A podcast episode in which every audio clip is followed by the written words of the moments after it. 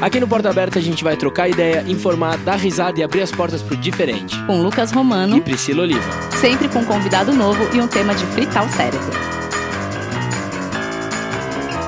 Sejam muito bem-vindos a mais um episódio de Porta Aberta. Olá, Abertinhas e Abertinhos! Feliz 2020! Feliz 2020.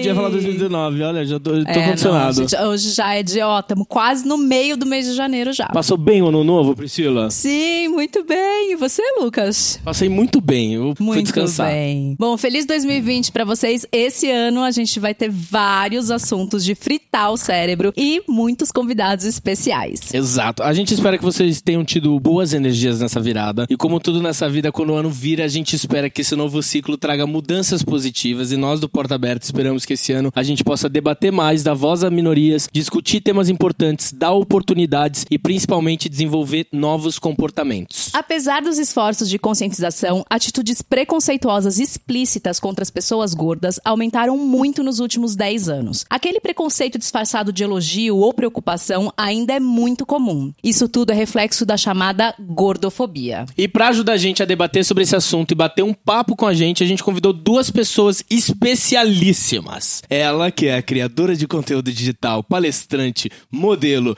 e recente podcaster também, Bielo Pereira. Palmas, senhoras e senhores. Hello, hello, hello!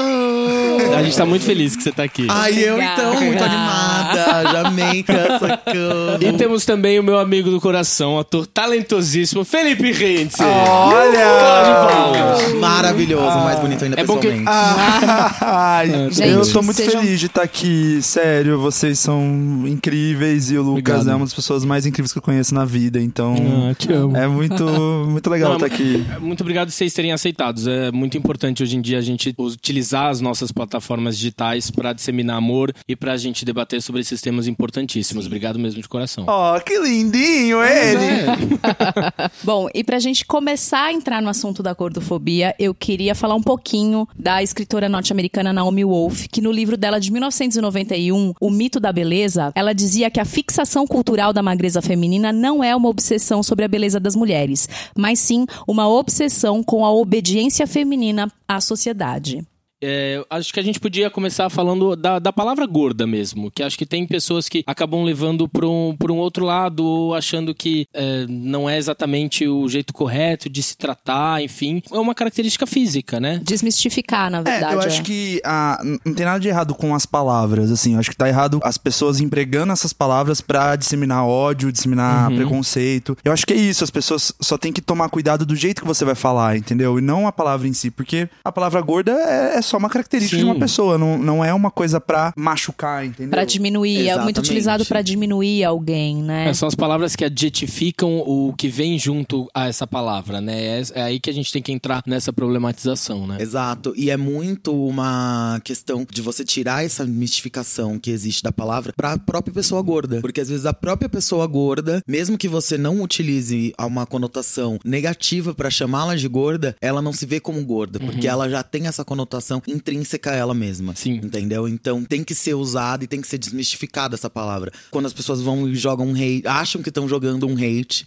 que é o hate que a gente nem vai responder, porque é um hate nem é inteligente, que é a pessoa que chega e fala, ai, mas você é seu gordo. Tá, e aí? Sim, sou. Exato, é o antônimo E de aí? magro, uma característica física, ponto. Acabou, sabe? Exato. Não é nada demais. Tem um pintor colombiano que é o Fernando Botero. Eu amo. Ele é maravilhoso, assim, ele pinta muitas pessoas gordas. E ele fala assim: eu não pinto gente gorda, eu procuro expressar o volume como uma parte da sensualidade da arte. Ai, que lindo. E é isso, a gente é sensual, entendeu? A gordura é. Exato. É isso. Exatamente. Gente, quem tá aí, ó, puder entrar no Google, já joga, procura coisa do Botero, que é lindo. É maravilhoso. Eu fui no museu dele em Bogotá, é maravilhoso. Sério? Sério. E é muito legal porque lá ele é muito famoso, então tem em todo lugar que você vai que tem souvenir da Colômbia, tem muita estátua de Botero. Então eu falei, meu Deus, é maravilhoso, gente gorda, é isso, gorda no topo, caralho. Representatividade é tudo, é, É isso. tudo. É você se ver, meu, numa obra de arte. Olha que coisa mais linda, né? É, a gente tem que parar de achar que a palavra gorda tá ligada a algo pejorativo, né? Exato. sim- É uma característica. É, é porque na nossa sociedade preconceituosa e excludente, Uhum. o gordo você usa pra diminuir uma pessoa e o magro você usa pra elogiar. Exatamente. Por isso que são essas coisas que tem que também que ser mudada. A questão de você falar que uma pessoa é magra não confere a ela nenhum bem a mais. Ela só é uma pessoa magra. E a questão de saúde, né? Não, mas eu não tô falando que você é gorda porque por mal. Não é que eu, eu realmente acho que é ruim, mas é pela sua saúde. Não, porque você não vai chegar pra uma pessoa magra que tá passando por um processo de câncer e que tá magra porque ela não consegue comer porque nenhuma comida para no corpo dela, pra falar que é uma falta de saúde ela ser magra. Conheço pessoas que passaram por esse tratamento de câncer e que as pessoas chegavam e falavam: pelo menos você emagreceu. Sabe? Ai, tipo, horrível. gente, a pessoa podia ter morrido. E aquilo não se para ela não simboliza saúde. Ela tá desfigurada pela magreza por conta de uma doença. E você tá falando que isso é uma coisa positiva. É, e horrível, esses elogios horrível. tóxicos mascarados, né? É, É, um isso, absurdo isso, na verdade, esses elogios tóxicos mascarados, eles são muito característicos da gordofobia, né? A gordofobia, ela é a discriminação pelo peso, a negação dos direitos e a negação de acesso para as pessoas gordas aos ambientes normais da sociedade, né? A gordofobia também é julgar alguém inferior, desprezível ou repugnante por ser gordo e ainda pior, né? Essas pessoas são alvos de piada, julgamentos e ouvir de muita gente que precisam emagrecer. Esse ouvir esse conselho como uma forma de não, não, eu estou cuidando de você. Não, você não está cuidando. Você está ferindo uma pessoa, você está sendo gordofóbico quando você fala uma fala dessa, por exemplo. Exato. Que ai, que bom, pelo menos você emagreceu. Isso é gordofobia. Aproveitou que você falou isso da- das frases, eu tinha anotado um tópico aqui que a gente podia falar frases, palavras, para já excluirmos de nosso vocabulário, né? Porque muitas pessoas, elas é, acabam lendo sobre gordofobia, ou, mas ainda assim fica num termo de, ai, mas será que é es- essa frase ou não? Eu tava vendo até a expressão é, olho gordo, né? Que é pra falar sobre o mal olhado, né? Pessoas Sobre pessoas invejosas. invejosas. Por que associar isso às pessoas gordas, né? O olho gordo, como se o gordo estivesse tendo inveja do corpo magro. Sim, então, exato. é, É, é surreal é, é isso. engraçado você, sim. você falou isso, eu veio um negócio na minha cabeça que é, é engraçado que você vê essas pessoas magras, principalmente essas pessoas magras que malham muito, elas sempre acham que as pessoas morrem de inveja do corpo delas e que todo mundo sonha em ter o corpo delas. É um E que tem uma, uma vertente disso que você acabou de falar nas próprias pessoas gordas, que é uma coisa que a gente fala de que quem acaba sendo os maiores gordofóbicos são sempre os ex-gordos. Porque Então, eu ia- você eu ia perguntar isso pra vocês. Porque você leva isso como um objetivo de vida, né? Então é como se você tivesse vencido uma batalha contra o sistema. Ai, o sistema sempre falou que eu era uma pessoa gorda e eu era doente e nojento e agora eu emagreci. Então agora eu posso falar o que eu quiser de pessoa gorda, porque eu tenho, entre aspas, conhecimento de causa. E é sempre a pessoa que vai mais escrachar com pessoas gordas e vai falar de tudo, é sempre o O ex-gordo. que deveria ser exatamente o contrário, contrário. né? E praticar Exato. exatamente a empatia, que é isso que a gente precisa. E- mas é bizarro porque se você para pra pensar na mente dela, na forma como a mente dela funcionou, às vezes ela foi uma pessoa que precisou fazer uma bariátrica pra fazer isso. Então agora tá tendo vários outros problemas de vida. Foi uma pessoa que ficou muitos anos se privando de várias coisas e ainda está se privando de várias coisas. Se ela consegue ter o pensamento de entender o corpo gordo, começa pra ela não fazer sentido a- o estilo de vida dela. É sempre uma reafirmação do estilo de vida que ela escolheu, rechaçar o corpo gordo. Então tudo aquilo que eu sofri quando eu era criança tava certo, porque hoje eu sou magro. Então hoje eu entendo. de, Então op- agora de eu vou oprimir. Se eu não de oprimido, oprimir. eles viram opressor, né? Exatamente. E se eles não oprimirem, eles vão oprimir a eles mesmos com a ideia de falar: tá, mas eu não tô oprimindo a pessoa gorda, mas eu era gorda, então por que, que eu mudei? E agora? E aí ela começa a dar um tilt. Em vez dela dar um tilt nela, ela prefere começar e estar do lado dela, começa a virar o capitão do mato, que era os pretos que oprimiam os pretos, é a mesma coisa. Nossa. É complicado, complicado. Eu acho que gordice também é uma expressão Gente, que gordice. eu acho E é uma coisa que já fiz muito. De você postar na internet e falar, ai, vou comer uma gordice. gordice. Quando eu parei pra estudar, né, me preparar pra isso, e você fala, gente, eu estou machucando uma pessoa quando eu falo que por eu comer um cheeseburger hoje, eu estou comendo uma gordice. Eu estou Exato. fazendo uma É. gordice. Você está novamente associando a questão da Sim. saúde, que a pessoa gorda come sem saúde. Sim. Tudo que é sem saúde é associado à pessoa gorda. O bonita de rosto, famoso bonita Bonita de de rosto. rosto. Ai, Sim. tão bonita. Eu sempre falo, sou tão bonita de rosto, de perna, de bunda. Não, Você, você não ia tá- ficar tão, tão linda se você emagrecesse. Ai, mas eu já sou linda. Eu amo. Mas Não, mas você não são- tá gorda, você tá linda. Exato. Gente, os fiscais de prato também, né? Nossa, não- mas você vai comer mais? Nossa, Ah, não. Nossa, mas Ou vai você- comer não sei menos. que lá, é. Porque eu não posso comer uma salada por ser gordo. Eu não posso. Eu quero comer uma salada. ai, ai, Nossa, o Felipe tá. Falei, Aí todo mundo passa, meu, no Natal agora, aí todo mundo passa do lado e fala, ai, tá de, tá de dieta. Dieta, ai, que parabéns. E você nem sabe por que você tá recebendo aquele parabéns. No nada você olha, menina, mas pepino com tomate é minha salada preferida. não posso, não tenho direito mais. Sim, Você nem exato. sabe de onde que veio, assim, aquele tiro. Não, já me falaram também, ah, é que você é muito ossudo, né? Você tem muito osso. Ai, gente. Como assim? Não é que você é gordo. Não é que você é gordo, você é ossudo. Gente. E, e é uma coisa que entra em todas, em várias categorias, né? Porque quando a gente para pra pensar em como a gordofobia afeta homens e mulheres, é muito diferente. Porque Sim. homens, tanto que homens, se você pega, faz um recorte LGBT e você pega os ursos, são homens gordos. Mas você vão ser homens peludos, homens, em alguns casos, malhados, mas muito você olha, são homens gordos. Mas você cria uma classificação pra você não chamá-los de gordos, pra você continuar sexualizando e fazendo aquela roda girar. mas é uma os- coisa que com mulher não acontece. Eu sempre falo que os preconceitos são somáticos. É uma coisa você ser gordo e ser homem. É outra coisa você ser gordo e ser mulher. É outra coisa você ser gordo, mulher negra. É outra coisa você ser gordo, mulher negra e gay. Então, é, eu sempre falo isso, porque eu, eu falo que eu não sofro tanta pressão estética. Eu sou uma pessoa muito bem resolvido com isso. E, mas eu também não posso ignorar como se não existisse é, esse preconceito, entendeu? Eu tá, tem, tem uma, uma pergunta na minha listinha, já que vocês tocaram no assunto, eu vou jogar aqui na roda. Que eu vi um vídeo de um homem gay na internet e ele fala gordo e ele fala que ele sofreu muito preconceito dentro da comunidade gay por ser gordo. Vocês, é, vocês acham mesmo que, essa, que a comunidade gay ela é mais fechada pra quem é gordo? Assim, existe realmente esse preconceito? Porque eu falei, nossa, gente, porque já é uma comunidade que sofre muito preconceito. Olha, é uma coisa que eu já até falei em algumas palestras. Quando a gente entra dentro do guarda-chuva de LGBTQIA, eu sou uma pessoa intersex ou intergênero. Então eu me vejo como homem e mulher ao mesmo tempo, o tempo todo, independente da imagem social que eu vou performar naquele momento. Quando eu entro e paro pra pensar que esse deveria ser um grupo de apoio que não está apoiando ninguém, é muito problemático. Porque quando você pensa em junho, LGBTQIA, a gente fala é o mês do G. Quem é as pessoas, o maior opressor de todas as causas? O homem branco, cis, hétero. O que, que é um homem gay? Que consegue ser esse G maior dentro do LGBTQIA. É O o, homem, homem branco, branco. cis que ele só é gay. Só é gay no, no sentido que eu falo, porque é um homem que performa masculinidade, é um homem que conversa com outros homens, é um homem que, se você olha numa cadeia de poder dentro de uma empresa, pra você falar de poder aquisitivo, pra você falar de poder de briga, pra coisas acontecerem, Ele pra que ter vai poder de decisão, representar, né? é ele que vai representar. E ele vai buscar alguém que está sendo igual a ele. Aí sempre vai ter um outro que vai reclamar e vai falar: Ah, mas eu estou fazendo isso porque essa é a forma que o jogo que se joga o jogo. Eu gostaria de ser outra pessoa, eu gostaria de ser uma grande poczona, mas eu não sou porque eu quero estar nessa posição de poder. Só que quando você está lá, você não performa subindo uma outra poczona, subindo pessoas que vão estar em camadas, que vão poder chegar onde você está, sendo quem elas são, e que você realmente está abrindo caminho para isso. Não, você começa a procurar pessoas que são literalmente iguais a você, mantendo essa roda girando em prol do homem Que é branco o que cis. eles de gay padrão. Exato, a gay padrão, que é quem consegue dar mais voz, quem consegue dar mais abertura pra N outras coisas no mercado. E são essas pessoas que regem o comando da comunidade. Então, sim, existe esse preconceito. As pessoas que são mais tóxicas dentro da comunidade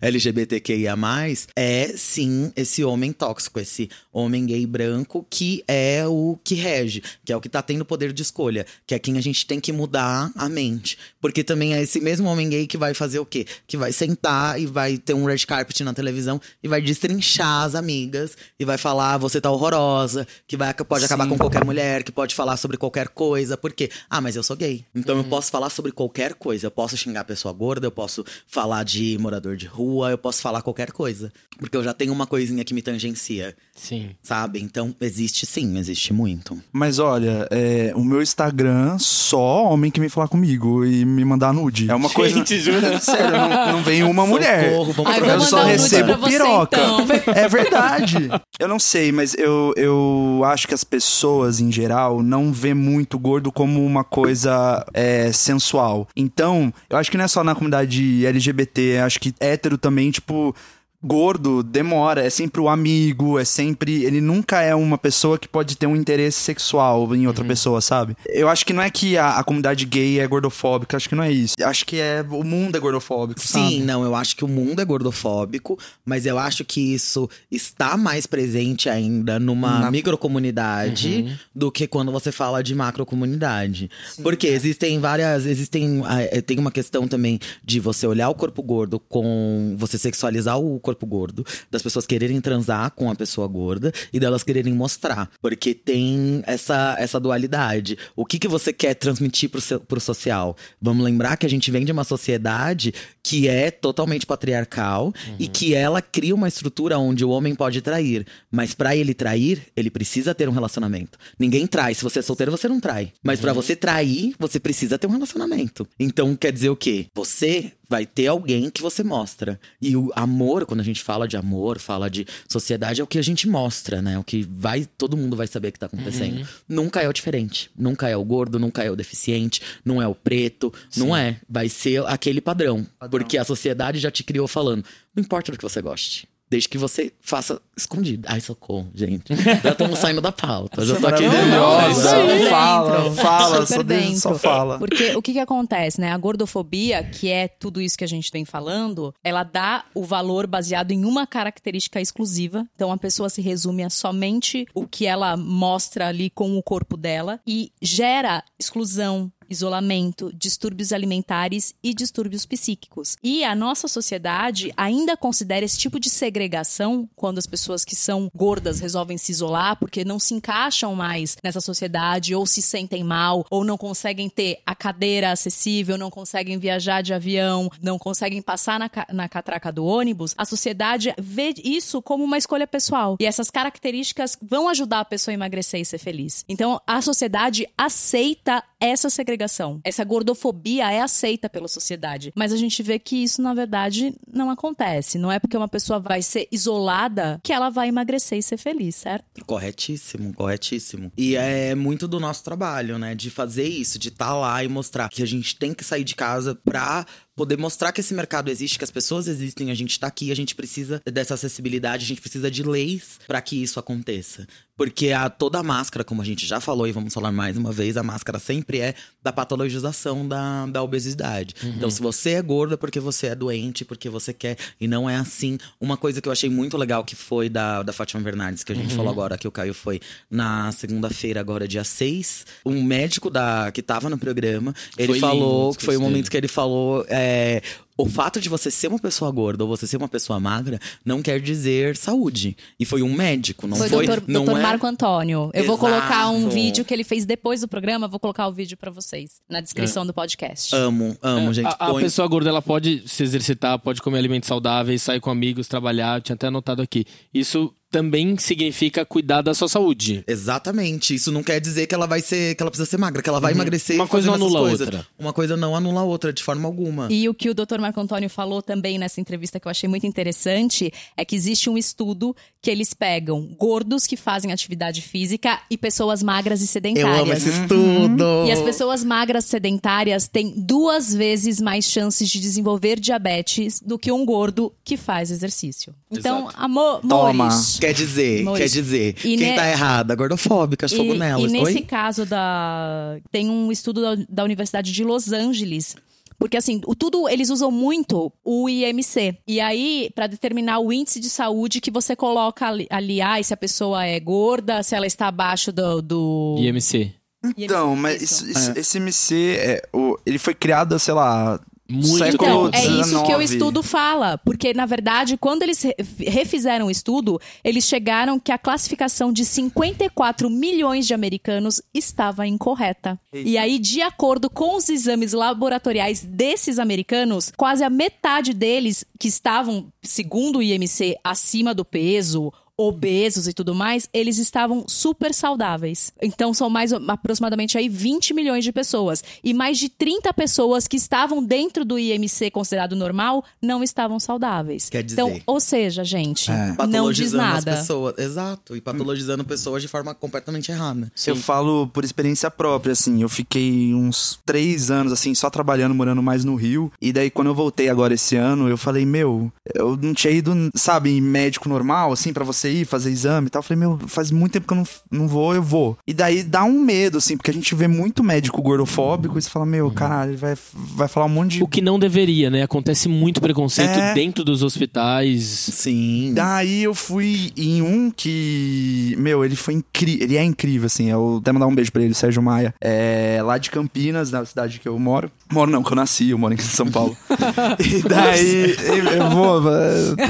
Não, mas eu cheguei no consultório e ele falou assim: ó, eu não posso te dar nenhuma avaliação se a gente não vê um exame seu, assim. Eu não, não posso falar nada pra você. Vamos fazer exame. Daí eu fiz os exames, eu voltei. Daí ele falou assim: ó, você não tem nenhum quadro de doença, você não tá tudo bem. Fa- Falta vitamina aqui, falta isso. Ele me deu alguns O que acontece com qualquer Com pessoa. Qualquer pessoa. E em nenhum momento eles falaram, meu, você precisa emagrecer. Não, eles falaram, você precisa ficar saudável, porque realmente eu não tava tendo hábitos saudáveis. Eu acho que dá seis meses agora. Eu tô, tipo, muito bem, sabe? Sim. Qualquer tipo de. Mas eu acho, eu acho que vale ressaltar que os médicos precisam deixar o preconceito deles de lado e realmente olhar o paciente, né? O seu médico, quando a gente vê essa questão da gordofobia que a gente estuda, o seu médico é um maravilhoso, assim. Não, ele é, um, é mesmo, ele é um assim, ponto fora todo da curva. Exato. Porque eu tava vendo que tem vários, várias pessoas gordas que morrem de câncer sem saber que tem o câncer, porque o médico olha e fala: Hum, você tá obesa, emagrece. Ele nem faz exame. É.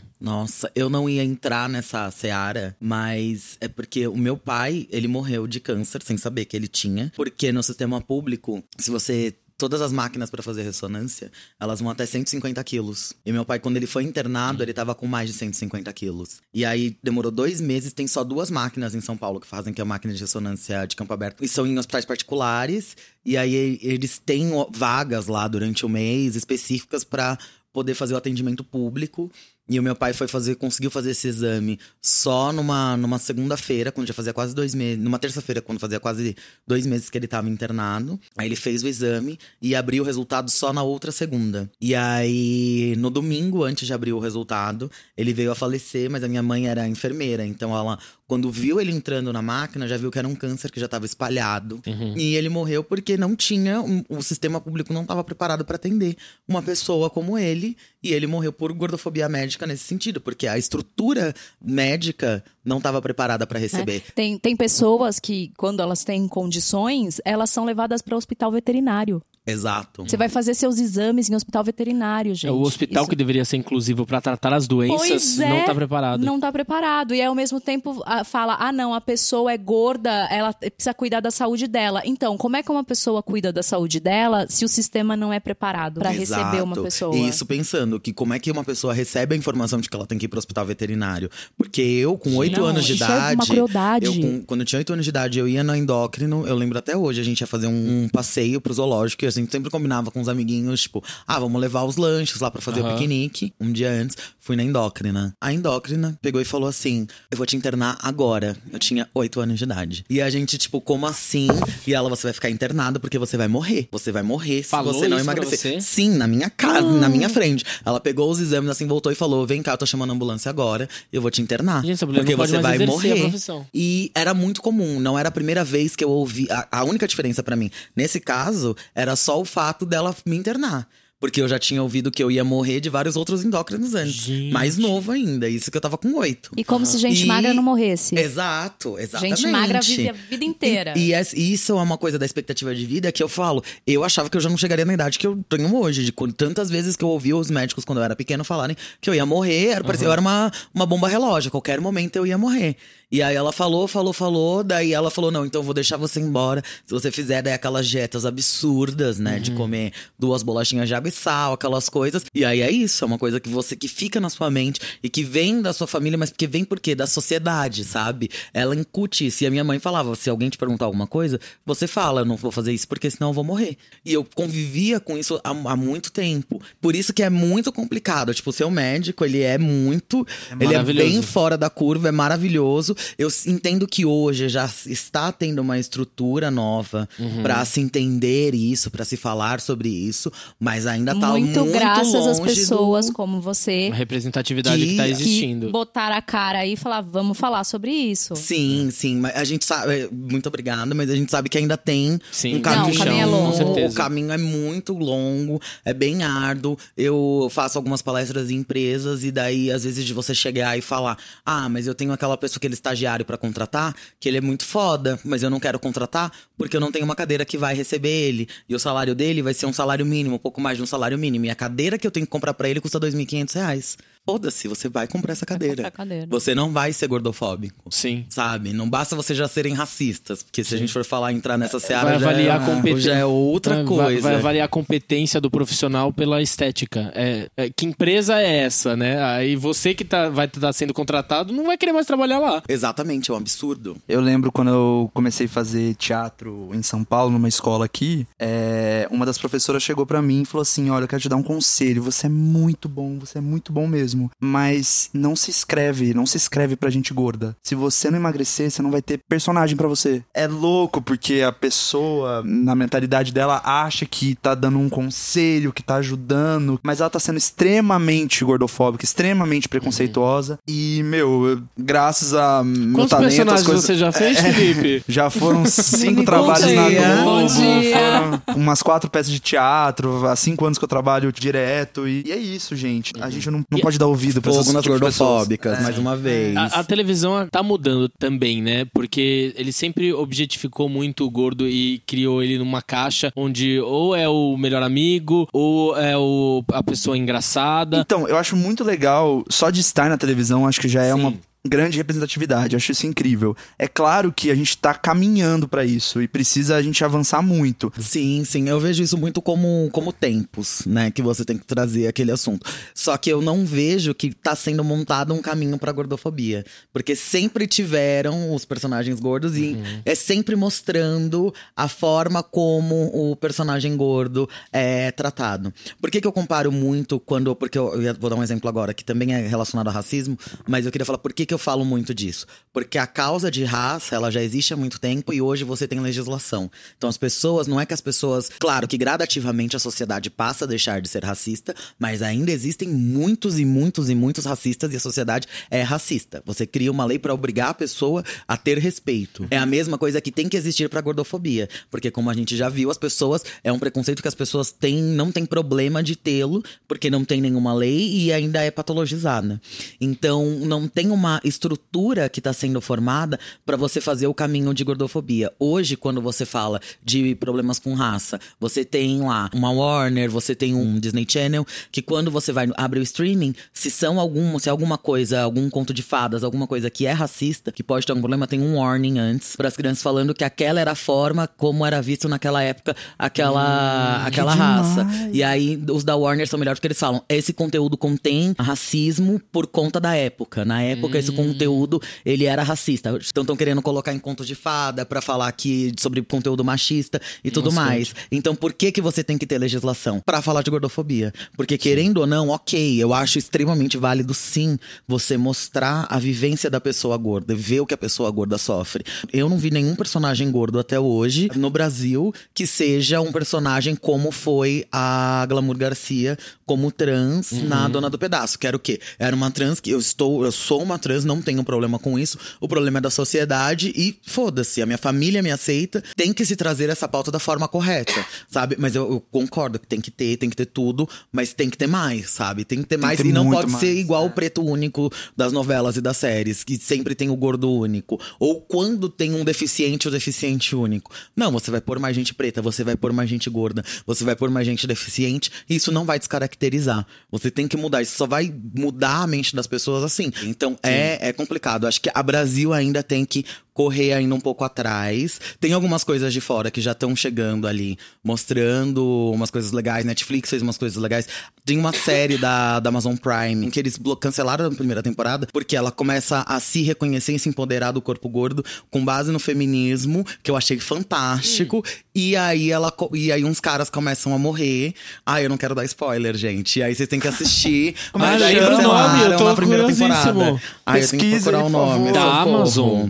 É da Amazon Prime. Não sei. Calma que eu tô procurando. não sei se eu vou achar. Enquanto ela procura, eu vou falar que, é, já que ela falou da lei, de legislação e tudo mais, tem muitas pessoas que não são contratadas por serem gordas, porque tem o estigma de que gordo é preguiçoso, o gordo não vai trabalhar direito. E muitas pessoas, inclusive os próprios contratantes, falam para as pessoas que não, não vão contratar porque o- eles não têm uniforme que sirva nessas pessoas. Então, eu peguei o depoimento de um, de um advogado chamado Guilherme Mônaco, que ele fala que, apesar de ainda não, não ter no Brasil uma legislação, uma lei que torna isso crime, a pessoa tem os direitos dela e ela pode sim procurar, porque toda empresa, quando ela contrata um funcionário, a empresa tem que disponibilizar qualquer tipo de acesso, uniforme, qualquer coisa para aquela pessoa trabalhar, independente se ela é magra ou gorda. É óbvio que aí acaba caindo na mão de um juiz, um juiz vai julgar, mas isso pode entrar como danos morais. Mas é um pequeno caminho, né? Que é o que ele legal. fala que é uma luta ainda. Os critérios que definem uma ação de gordofobia não são claros. É um caminho longo, mas como sociedade é preciso lutar contra esse preconceito, seja no trabalho, nas relações sociais e principalmente entre as crianças e os adolescentes. Se você aí que tá ouvindo a gente já sofreu esse tipo de questão no De trabalho, assédio. não foi contratado porque o, alguém falou recrutador, pra, né, é, o sei lá. recrutador falou pra você que não existe um uniforme do seu tamanho, procure seus direitos, porque sim, você pode mover uma ação, apesar de ainda não termos uma legislação contra isso. E eu fiquei pensando nessas coisas, sabe? De nós que não somos considerados gordos. Qual é a nossa parte nisso? Como a gente pode contribuir? Então é assim, é mandando e-mail pra empresa de avião e pedindo poltronas mais largas, pedindo cadeiras nos cinemas mais largas pra todo mundo, porque tem três cadeiras no cinema pra pessoas gordas. Mas E se nos tiver- piores lugares. e nos Normalmente é na primeira lugares. fileira. Tipo, E se você tiver cin- em cinco, um grupo de amigos gordos, vocês não podem, não têm o direito de ir no cinema? Sim. Não tem. Então, assim, nós... Não, e é algo que beneficia todo mundo. Quem não quer sentar em cadeira confortável, gente? Exatamente!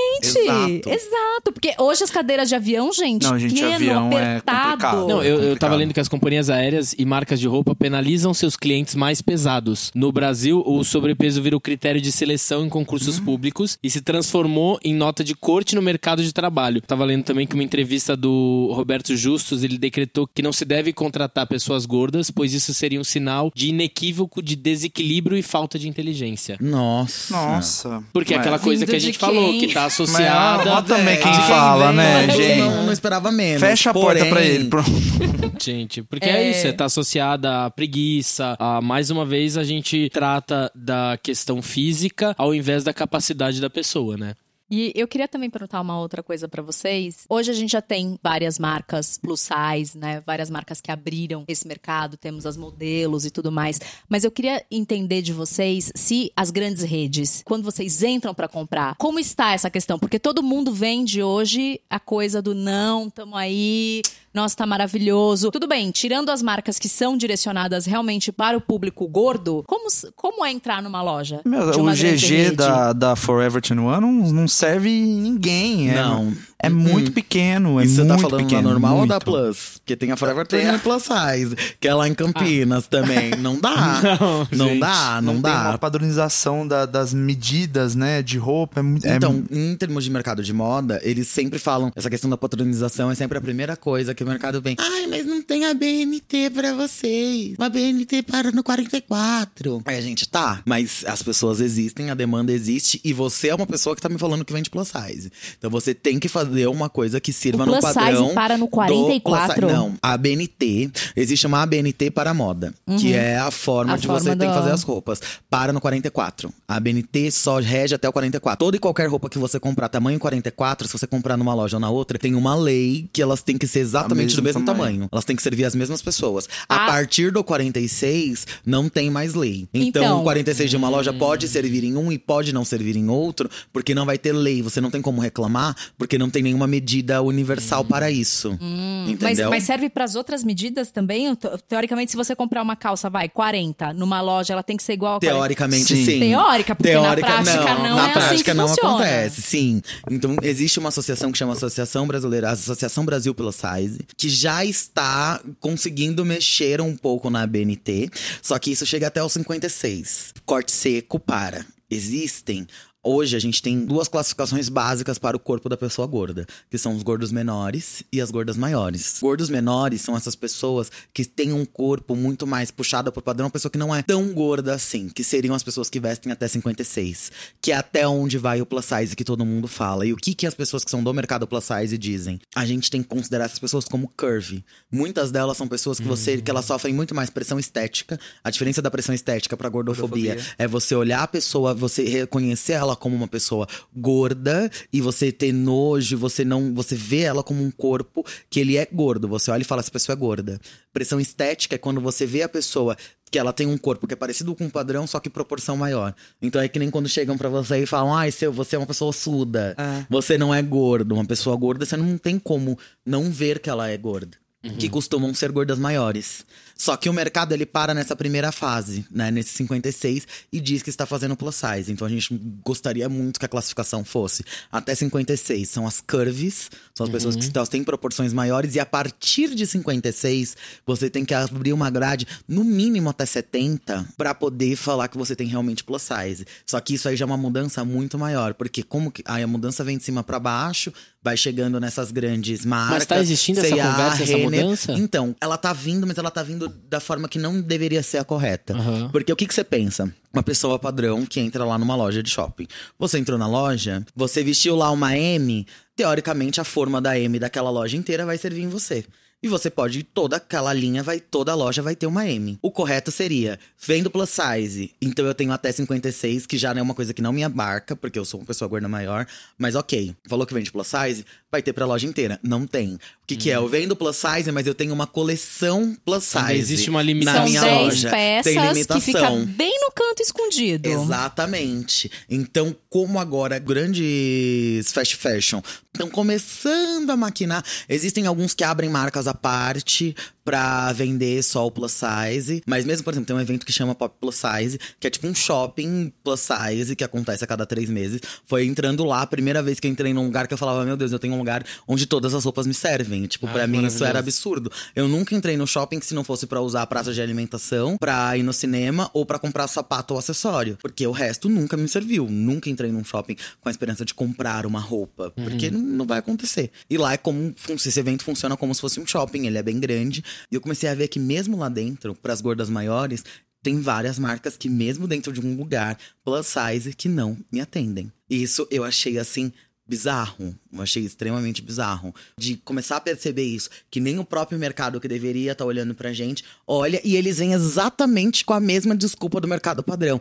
Porque existe toda essa cultura de que ninguém quer ser gordo. Se eu sei que eu visto mais que 56, mas eu em algumas lojas eu vou usar 56 ou 58, eu vou procurar uma loja que vai até o 60. Eu vou procurar uma loja que vai até o 62. Você tem opção também. Exatamente, porque eu Aham. quero ter opção. Então Claro. é óbvio que se você faz até determinado número, você vai fazer menos do último número, não é porque necessariamente a população reflete isso. Aham. É porque as pessoas são treinadas a não quererem ser aquele último número, a ter menos opção. Claro, não tô dizendo também que todo lugar tem 56. Mas é por isso, isso não é uma desculpa plausível pra você não aumentar uma grade, pra você não atender pessoas gordas maiores, sabe? Então, isso o mercado ele ainda não tá realmente preparado, mas ele tá começando. A gente tá começando a ter essa mesma instituição que tá conseguindo conversar com quem faz a BNT pra poder ter uma legislação pelo menos até 56, que já vai ajudar muito. Essa mesma instituição eles fazem também, eles levantam dados e números pra conversar com o mercado de moda em relação à quantidade de pessoas gordas no Brasil. E aí eu gosto muito porque meu trabalho eu vejo Legal. muito como frente, né? Sim. Que é bem à frente de tipo, gente, não importa, a gente, a gente sabe que hoje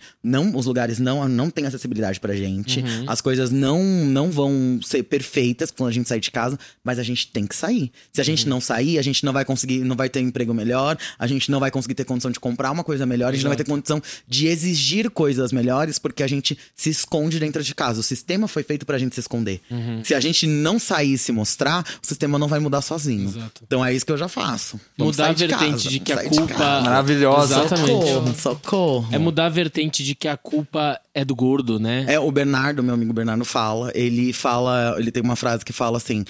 Quando você chega numa loja e a loja tem uma, não tem uma roupa que te serve, não é a você que tá errada, é a loja. loja. Se Você chega e isso Exatamente. serve pra Exatamente. qualquer vertente. Se tem um lugar que não tem uma cadeira que te serve, não é você que tá errado, é o lugar que não tem a cadeira pra te receber.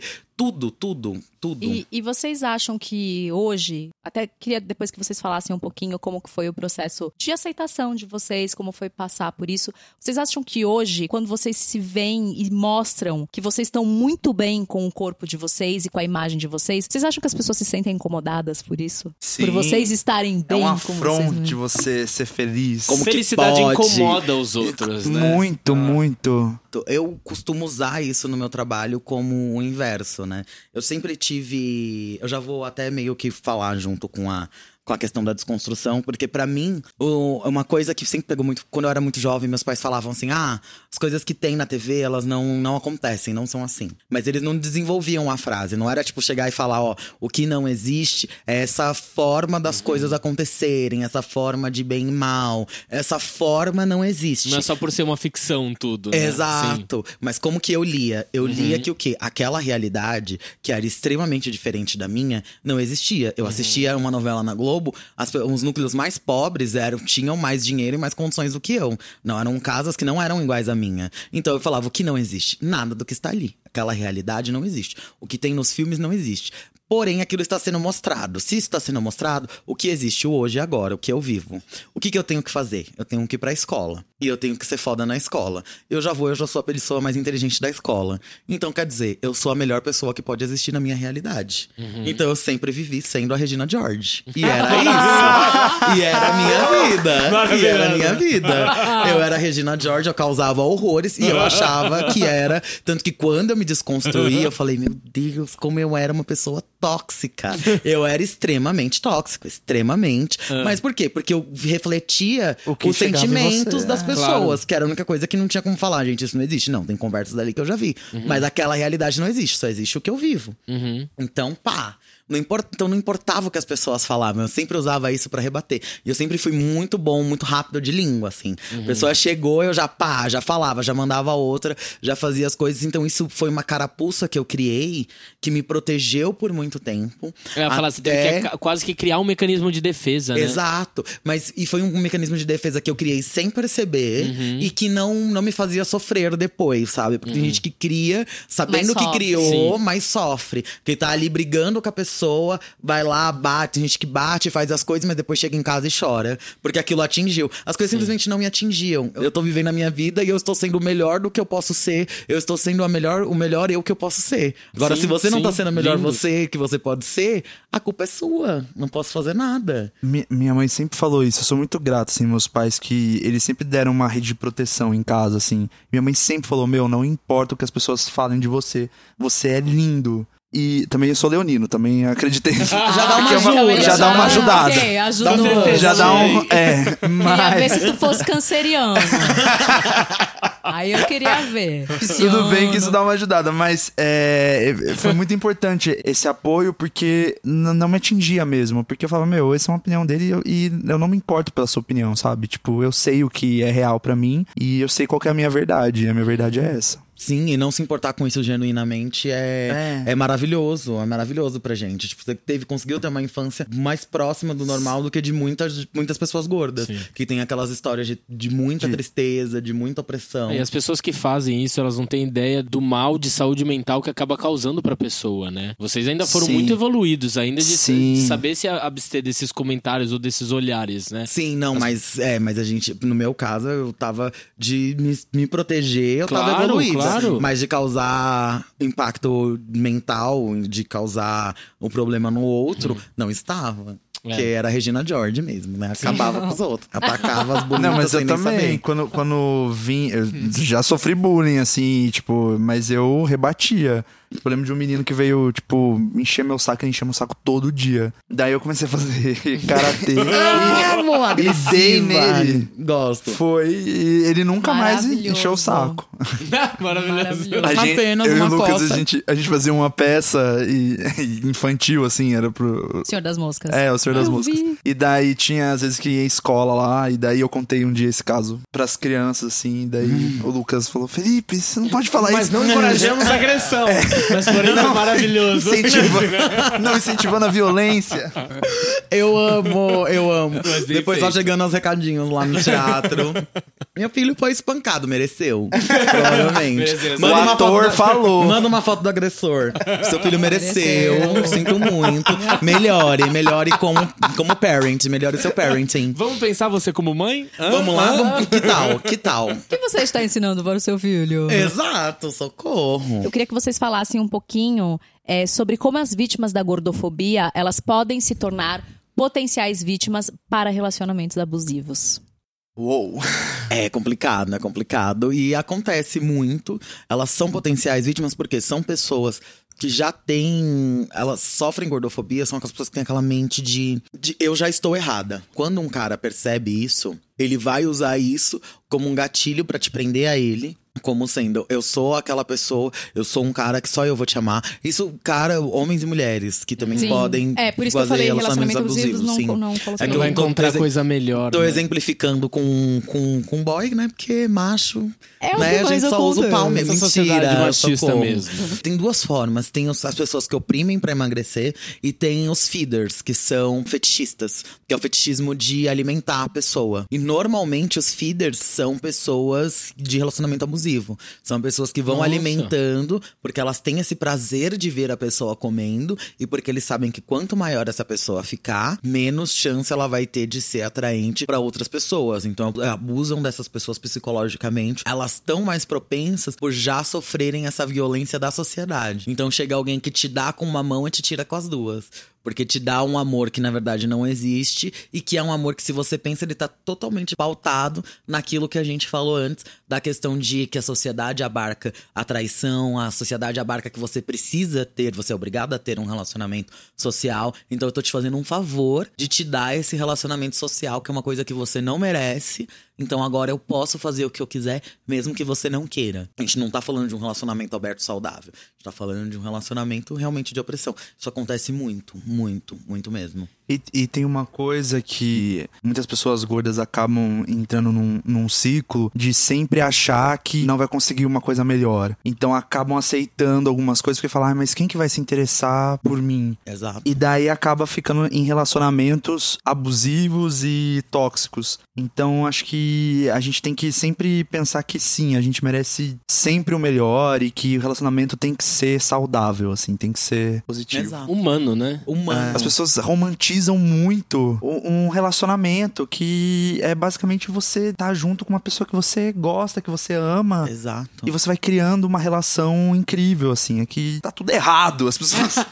As pessoas. Tá ai. Vem meteoro, Tem que a gente começa de gatilho mental novo. na frente de todos os filmes da Disney. É. Não é assim, não vai ter o é, príncipe. Não vai ter príncipe encantado. Não vai ser assim. E se for, esse príncipe come o reino inteiro e só, só você que é boa de estar só com ele. Então quer dizer, quer dizer. Olha, essa quer é a dizer. melhor hashtag Fica a Dica de 2020. Exato. Leve esse ensinamento pro resto do ano. Por favor, gente. Porque, ó, é isso que eles fazem. Então vamos parar de ser assim, né? Vamos virar o príncipe também. Galera, nós temos um quadro no nosso podcast onde a gente abre a porta pra alguém, pra alguma situação que aconteceu na semana ou na sua vida, e aí depois a gente fecha a porta. Eu vou começar abrindo a, a minha porta pra um projeto que tá no início e merece todo o apoio possível, que é o Meu Trampo Plus, criado pela Carol Vaida. É uma iniciativa pra ajudar a comunidade gorda a ser enxergada pelo mercado de trabalho. Então eles fazem treinamento com profissionais falando de autoestima, imagem profissional, criatividade e acompanhamento psicológico. E eles criam conexões entre pessoas gordas, pessoas em vulnerabilidade social e o mercado de trabalho. Então, quem tiver interesse, é só procurar o Instagram Meu Trampo Plus, que tem todas as informações lá. Então, Eu amo! Eu abro a minha porta para Meu Trampo Plus. Ah, só abrindo a porta agora. Fê, pra Essa quem é. você abre sua porta? Tá, eu vou fazer a Anitta, quero abrir pra mim mesmo. Mentira. Ai, eu não acredito que você roubou a minha fala. Vai embora, vai embora, sai do parquinho. Socorro. Mentira, jura? Não, Você ia falar eu ia isso? começar, eu ia começar desse jeito, eu tava aqui, ó. Bum. Não, mas tudo bem, tudo bem. Tudo eu bem, dá um deixo. tempo de você Eu pensar em outra é coisa. minha irmã de gordoridade, tamo aqui junto, tamo aqui junto. Faz a Beyoncé e traz o próprio champanhe. Amo! Exato. Maravilhosa. Não, eu queria abrir rapidamente pra duas pessoas, uma falando já nesse assunto, que é a Alexandra, que tem o Instagram lá, o Alexandrismos, que ela fala Alexandrismos. muito Perfeita. sobre isso, é maravilhosa. Ela é uma pessoa pra você seguir no Instagram, Eu você. vou, vou deixar o link do, do canal dela do YouTube na descrição. Priscila, pra quem você abre a sua porta? Bom, eu vou abrir a minha porta pra Ashley Graham. A Ashley é uma das modelos plus size mais conhecidas do mundo e, na minha humilde opinião, uma das mulheres mais lindas e sexys do mundo. Você- Sim, ela é Meu, maravilhosa. Ela é, Ela é maravilhosa. maravilhosa. Ela é, um negócio. É, a Ashley já sempre levantou a, a bandeira da positividade corporal. Ela sempre se colocou contra a gordofobia no mundo da moda. E depois de ter feito várias collabs, né, com numeração grande para diversas marcas conhecidas, ela lan- lançou essa semana uma coleção para noivas, junto com a Pronovias, que é uma marca muito conhecida de vestidos de noiva da, da Espanha, de Barcelona. E ela publicou um relato dela, na verdade, foi muito bonito, porque ela falou que encontrar um vestido dos sonhos era algo que ela adoraria ter vivido. Então, Ah, que que hoje ela quer abrir essa oportunidade para todas as mulheres. É, são 15 modelos de vestido, eles vão da numeração 34 e passam do 64. Eu não tive informação até onde exatamente eles vão. E assim, tem rendado, tem tomara que caia, tem terninho, tem vários. Ah, eu já posso casar. Pode casar maravilhosa. Cadê meu varão Mesmo valoroso? porque Cadê? Eles, eles vão vender em todas as lojas da Pronovias no mundo, inclusive no Brasil. Olha que legal. Perfeita. Então, muito legal. Perfeita. E Muito isso, posso fa- até fazer um Pode, adendo? óbvio. E isso é um exemplo de uma pessoa gorda menor que é consciente de fazer uma numeração que vá até gordas maiores. Um comparativo que eu posso até fazer, que é uma pessoa que não era. Não é a, a minha abertura de porta ainda, mas eu- só pra somar, pra ilustrar, ela, a Ashley Graham, é uma gorda menor. E tem a Tess Holiday, que também Sim. é muito famosa, que é maravilhosa, que é perfeita, que é uma gorda maior. E essa, essa ação da Ashley Graham foi, Foi tudo. maravilhosa, E os vestidos estão babados, socorro, já Ah, quero maravilha. tudo. Então é pra ela que eu abro minha porta. Maravilha. Perfeito. Bielo, pra quem você abre a sua porta? Olha, eu queria abrir pra mim mesma, mas quando eu abri, já tinha o Felipe lá dentro. Aí, o que que eu fiz? Catei o champanhe que eu trouxe. ela, quer, ela tá me afrontando aqui. socorro. Dei na cabeça dele e continuei abrindo a porta. Ah, socorro. Eu queria abrir a porta pro meu podcast, aquela. Ai, por favor, abre É, propaganda. Pro meu podcast que chama As Tias do Pavê. A gente estreou na última quinta-feira, dia 9. Tá babado, gente. Foi o primeiro episódio. A gente tá começando aí. E é um projeto, a gente, não, a gente vai falar sobre gordofobia também, mas não é o foco. O foco é falar de mundo pop, Maravilha. de. Gente, é pra gente, pra quem quiser perder uma hora e meia da sua vida ouvindo a galera falar besteira. Quem tá junto com é você? isso. Estamos juntas. Eu, Caio Revela e Bernardo Fala. Maravilha. Gente, Como é só os maravilhosos. Ali, ó, só, só causando. Falamos muito de Beyoncé. Tentaram cancelá-la, mas ela não, não deixei. Ai, eles- não eles- autorizei. ai! Bernardo quis cancelar. Ai, bate, Se eu Bernardo! fosse vocês, eu ia correndo a ouvir em seguida desse podcast que tá Como que tudo. chama? As Tias do Pavê. Ai, Estamos que em todas as, as redes. Onde você estiver ouvindo a gente, já procura que vai ter. Maravilha, o link já vai estar aqui embaixo pra você acessar. É, Fê, começa você. Meu quem Deus. você fecha a sua porta? Eu quero fechar a porta é, pra Justiça do Rio de Janeiro, que determinou que o especial de Natal do Porto dos Fundos seja retirado do ar. Eu acho que eu repudio qualquer tipo de censura. Bom, galera, eu vou fechar minha porta para as companhias aéreas brasileiras que cada vez mais estão reduzindo o tamanho das poltronas e sendo mais mercenárias possíveis, Sim. cobrando a mais por assentos conforto que aumentam, sei lá, 5 centímetros. E aí, Abear? E aí, Abear? O que, que vocês vão fazer? O que, que vocês vão fazer? Exatamente. E o conforto deve vir para todas as pessoas. As pessoas gordas sofrem com o fardo do aeroporto, desde cadeiras do aeroporto, os olhares, julgamento.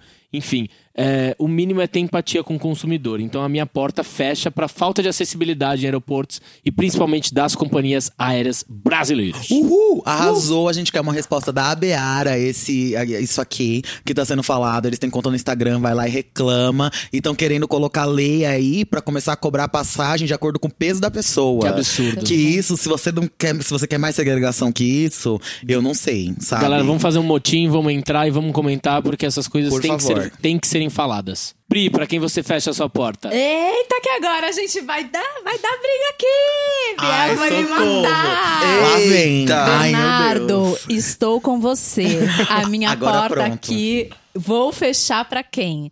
Pra Beyoncé e Jay-Z no Golden Globes. É o quê? Felipe, segura aqui minha wig. segura minha lace, por favor. Segura Por meu que. Priscila? Por que calma, você calma. fecha? Por quê? Porque eles não passaram. Bom, vou ser cancelada, já, já tô sabendo. Vou lidar Hum, com esse. vou segurar essa marimba. Porque eles não passaram no red carpet. Estava todo mundo esperando Beyoncé passar no red carpet. Felipe Cruz, Ah, do, do Wanda, estava lá, junto com Carol Ribeiro, cobrindo e esperando Beyoncé passar no red carpet. Ela não passou. Eles levaram a própria bebida. Aí penso eu, gente, mas que de- desrespeito à produção do Golden Globes. O ano que vem ele podia patrocinar, Brasil. Todo mundo bebe a bebida dele. E por quê? ela, ela fez uma. Gente, quando Elton John ganhou de melhor canção por Rocket Man. Gente, ela fez um sorriso amarelo, assim, que, tipo, ficou na cara dela que ela não gostou. Aí eu falei, "Am- amor. Ah, quem não gosta de perder, West, né? Quem né? gosta de perder? Tipo, e porque ela não levantou quando o Joaquim Fênix. É Joaquim Fênix? É, Joaquim? Phoenix. Joaquim Fênix ganhou o prêmio de melhor ator. Eu achei assim um pouco grosseiro da parte dela. Por que, que ela precisava Amamos levantar? Beyoncé, amamos Beyoncé, mas acho que naquele domingo ela errou feio, errou rude. Olha, ainda bem que já acabou a Você tá, gravação. fechando, você tá fechando a Eu porta pra nervosa. situação do Calma, Golden peraí. Globes, não pra Beyoncé. vai. Não volto é, é a mais. situação. Eu, eu fecho pro Jay-Z e a Beyoncé no, No, Golden Golden Globes. Globes. Tá, mas assim, É, eu só queria dizer, eu vou ficar quieta, eu não tenho nada pra dizer. mas eu acho engraçado que acha engraçado eu só que- acho engraçado que ela tem um feed, um feed organizado, sabe? Ela, faz faz, três fotos com carrossel. Ela demora pra ficar pronta, pra ficar perfeita, pra ficar com o look da temporada, que são mangas bufantes. Não, douradas, eu só não gosto carpet. E ainda tem que passar no red carpet. Na hora do red carpet, ela tá fazendo as fotos perfeita no Eu só, não, dela. eu só não gosto que ela não segue ninguém no Instagram. Eu acho isso meio. Ai, eu acho tudo. Ai, você não conhece Socorro. ne- nenhuma Beyoncé na sua vida? Aquele povo que não é ninguém, mas não segue ninguém no Instagram? Só tem Só- seguidores? Ah, eu acho. eu Ah, eu conheço Eu umas amo, pessoas. Vou eu dar amo, eu nomes. acho que não. Socorro. Vou dar nomes. E a Beyoncé levou o próprio drink porque, com certeza, eles deveriam sido a zero a zero numa festa daquele tamanho. Ela levou o próprio Xandão, porque ela é Eu- eu perfeita. Não é à toa ima- que ela postou uma foto da garrafa no Instagram. e é isto. E Bielo, eu... pra quem você fecha a sua porta? Vou fechar a porta pro Trump, sim, eu tô com medo. Gente, eu tô amedrontada. Eu quero fechar a porta pro Trump porque isso tá uma palhaçada de atacar o Irã só pra poder ter aí uma reeleição. Então. Que foi isso... tudo que ele acusou que o Obama ia fazer. né? Exatamente. E agora ele vem, vai usar a mesma fórmula. Sim. E isso vai causar um pandemônio no mundo, como já está causando. Então eu fecho muito a porta pra ele. E mais do que pra ele, eu fecho a porta pro Shopping Pátio Recife, que foi que teve o escândalo com a garota trans, com a garota travesti, não deixando ela entrar no banheiro e arra- tirando ela arrastada de dentro do shopping. Aquilo é uma de uma desumanidade sem tamanho. E mais uma vez a gente falando de legislação. É por isso que a gente tem que ter legislação e a gente tem que fazer exatamente o que ela fez. A gente tem que gritar. Porque é assim que estão nos matando. Por que, que vocês acham que a, a sociedade trans no Brasil tem uma média de vida de 35 anos. Quem olha isso e não acha que isso tem algum problema, que isso é problemático, que isso tá errado, precisa repensar a forma como vocês estão vendo o mundo. Então, essa porta tem que ser fechada. E um parabéns. Eu já tô fechando porta e abrindo porta, porque eu quero abrir porta pra Dani Bond, que arrasou, fazendo, chamando a galera, gritando sim, porque a gente Sim. não soltou a mão de ninguém. Gritamos mesmo pra poder fazer essa movimentação. Então, cancelem Pátio Shopping Recife. E é isso, isso aí. Brasil. Galera, pra dar uma resumida aqui, é, eu acho que ficou muito claro que a beleza precisa ir além do manequim, é, precisa ir além do visual. Se não for, isso significa que a gente falhou completamente como seres intelectuais e seres pensantes. Então você que está nos ouvindo, pare para pensar.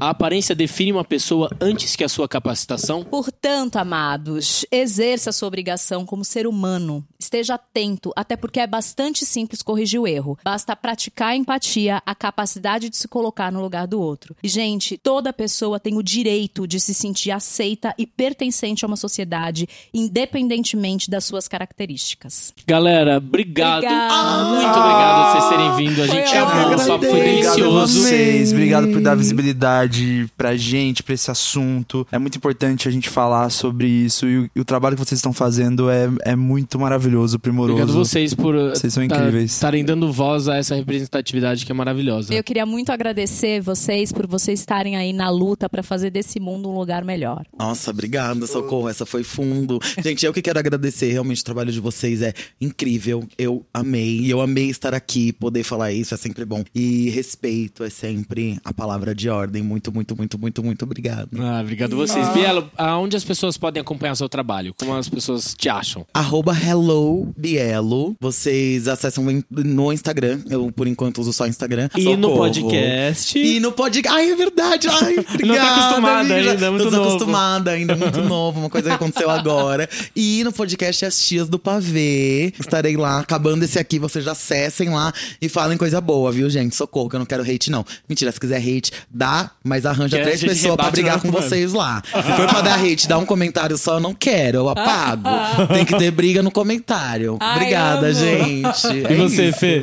Pode me encontrar no Instagram, meu é arroba Felipe Hintz, H-I-N-T-Z. É difícil mesmo. É não, difícil. Não, não é nome artístico, é meu nome de verdade. Então, Biológico. é isso. É. E pra você que tá ouvindo, todo sábado a gente vai estar aqui pra bater um papo. Segue a gente no Instagram, arroba Porta Aberta Podcast. A gente sempre tá aberto pra sugestões, críticas, dicas e tudo mais. Comentários. Aproveitem que o ano tá começando, manda pra gente o que, que vocês querem ouvir aqui, que, quem que vocês querem que a gente traga. E é isso. Feliz ano novo, bom 2020 Obrigado, pra galera. vocês. Obrigada. Beijo! Tchau!